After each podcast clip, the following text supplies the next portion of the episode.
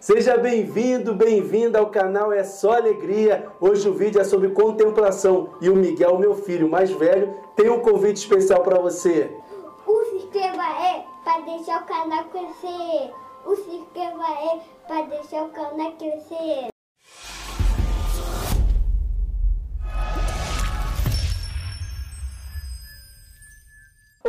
Caríssimo irmão e caríssima irmã. Neste vídeo nós iremos falar acerca da contemplação, que é o quarto momento da Lexo Divina. Nos vídeos anteriores nós falamos acerca da leitura, da meditação, da oração e agora é a contemplação. Então vocês podem perceber que a oração, que é o quarto momento da Lexo Divina, é o ato preparatório para a contemplação. Agora um dos momentos mais importantes, eu posso dizer, da Lexo Divina, porque é o momento que nós iremos de fato ouvir o apelo de São Tiago, que vai dizer que nós não sejamos meros espectadores da palavra, mas que sejamos o que? Cumpridores da palavra. Então, é, nós precisamos nesse momento agora, depois de encher o nosso coração de oração, de falar com Deus, de dialogar com o Senhor, de ter relacionamento com o Senhor, de, de sorte que Ele veio purificando o nosso espelho, agora é o momento de nós percebermos o que, que essa palavra realizou em nossas vidas. A palavra saiu do trono da glória de Deus, ela veio na terra e ela precisa agora voltar cumprindo todos os seus efeitos. Então, o que, que essa palavra realizou em mim? E agora é o momento de colocarmos em prática a palavra, recordando aquilo que Frei Raneiro Cantalamessa nos ensinou já no primeiro vídeo que desse texto de São Tiago, ele percebeu três atos sucessivos da Lexo Divina: acolher a palavra, meditar a palavra e o praticar a palavra. Agora é o momento de praticarmos a palavra de Deus. São Tiago insiste: sede praticantes da palavra. Seja aquele que observa a palavra e coloca em prática, porque aquele que ouve a palavra e não coloca em prática é como aquela pessoa que se observou no espelho, logo saiu e não lembra mais da sua própria aparência. Então, nesse momento também, somos chamados a meditar o capítulo 1 de São Tiago, versículo 25. Aquele, porém, que se debruça sobre a lei perfeita, que é a da liberdade, e nela persevera, não como ouvinte distraído, mas praticante o que mas praticando o que ela ordena, será feliz naquilo que faz. Jesus também trouxe essa palavra para nós no Evangelho, em Lucas capítulo 8, versículo 21, quando ele disse: Minha mãe, meus irmãos, minhas irmãs são aqueles que ouvem a palavra e colocam em prática. Aqueles que fazem parte da verdadeira família de Jesus são aqueles que ouvem e colocam em prática. Sem esse praticar a palavra, tudo é ilusão, tudo é passageiro. É como se nós estivéssemos construindo o castelo sobre a areia. Não se pode nem mesmo afirmar ter cumprido a palavra, uma vez que, como São Gregório Magno escreve, somente se compreende verdadeiramente a palavra de Deus quando se começa a praticá-la. Este é um momento muito importante, pois é agora o momento e a hora de obedecermos à palavra de Deus. E o que que significa a palavra obediência? Prestar escuta e executar aquilo que escutou, aquilo que meditou e aquilo que orou. Vejamos o que vai dizer o salmista no Salmo 81, versículo 12.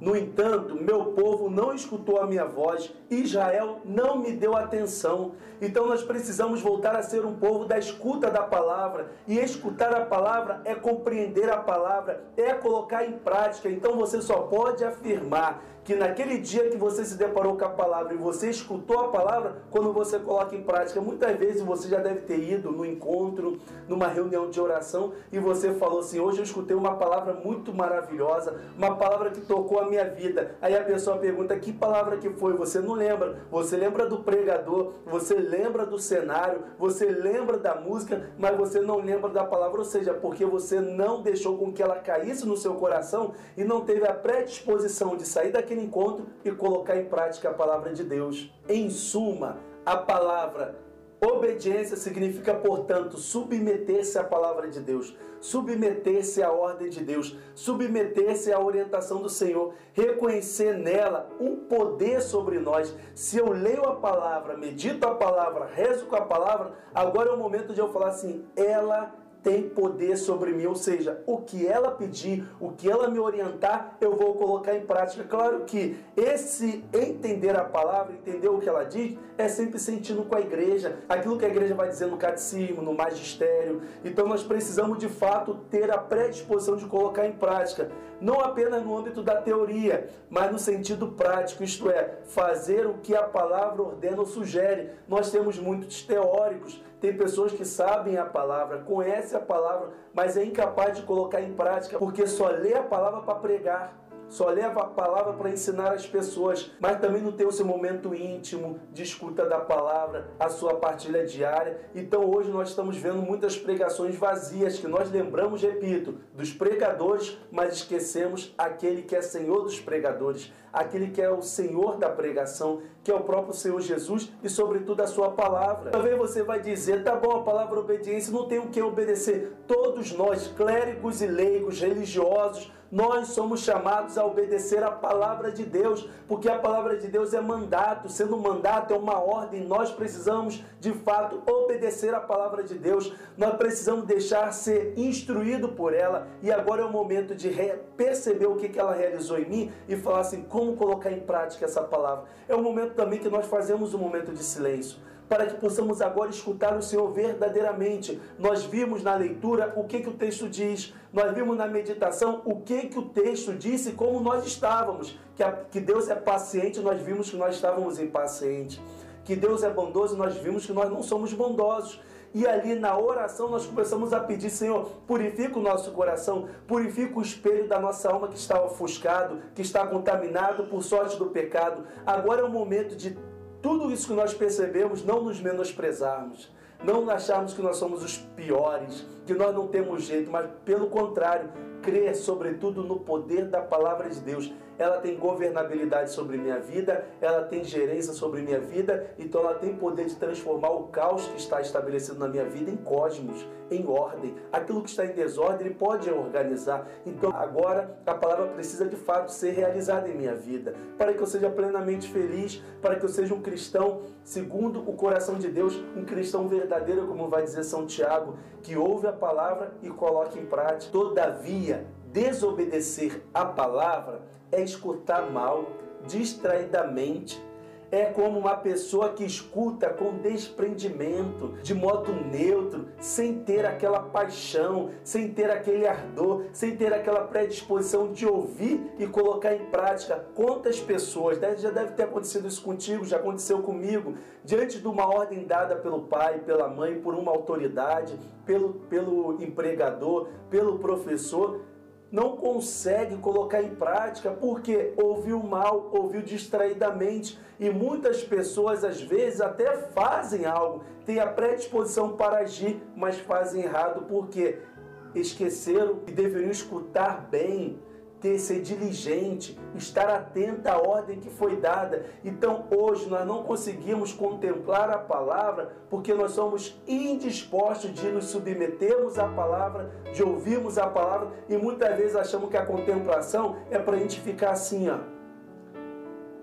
E com cabeça do lado, sou anjinho, ah, eu tenho uma vida piedosa, eu sou tão contemplativo, eu gosto de silêncio. Querido e querida, a contemplação é para que você possa demonstrar que a palavra realizou em ti uma obra maravilhosa. É o momento de colocar em prática. Você pode sim ter o teu silêncio, você pode sim ter a sua devoção de uma forma calma, tranquila, mas você precisa demonstrar que não é, não é um ato teórico, um moralismo barato, mas que você coloque em prática. Se o Senhor está dizendo hoje para você que é você romper com os vícios, é tempo de romper com os vícios, que não é para você falar mal dos outros, então deixa de falar mal. Se é para você oferecer a outra face, então ofereça. Agora é o momento da palavra se realizar na nossa vida para que sejamos verdadeiramente felizes. Por fim, nós terminamos esses quatro vídeos bônus, né, extra, para tirar dúvida de vocês. Claro que não tem como a gente tirar todas as dúvidas aqui,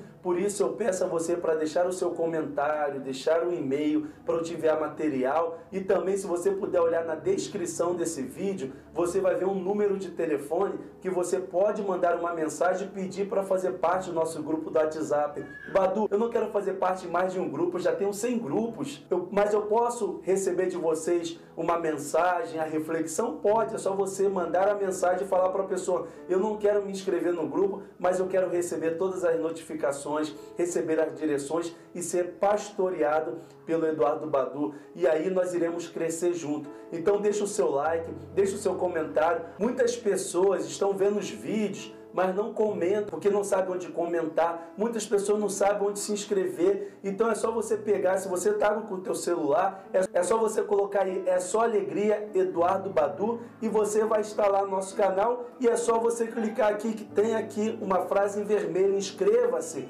Você vai lá e clica em se inscrever, vai aparecer um sininho de notificação. Você clica no sininho de notificação e vocês vão perceber que vai estar assim personalizadas, ou seja, somente aquelas que o YouTube entender interessante eles vão te enviar, mas você coloca na primeira opção todas para receber todas as notificações que nós enviarmos. E aí é só clicar no vídeo e assistir. Assistindo, você vai ver lá onde dar o seu like e aí você vai ver aqui onde também deixar o seu comentário. O seu engajamento no comentário e também no like faz com que o canal cresça e eu peço a vocês nos ajude a fazer com que esse canal cresça para que outras pessoas também sejam evangelizadas toda terça quinta e sábado, nós damos para vocês uma oportunidade de aprofundamento a respeito da palavra de Deus e assuntos correlacionados à palavra de Deus. E aí você pode também estar junto conosco nesse trabalho para que possamos, de fato, durante um ano, lermos todo o Novo Testamento, os 27 livros, para que sejamos homens e mulheres da palavra de Deus. Que Deus vos abençoe, é só alegria.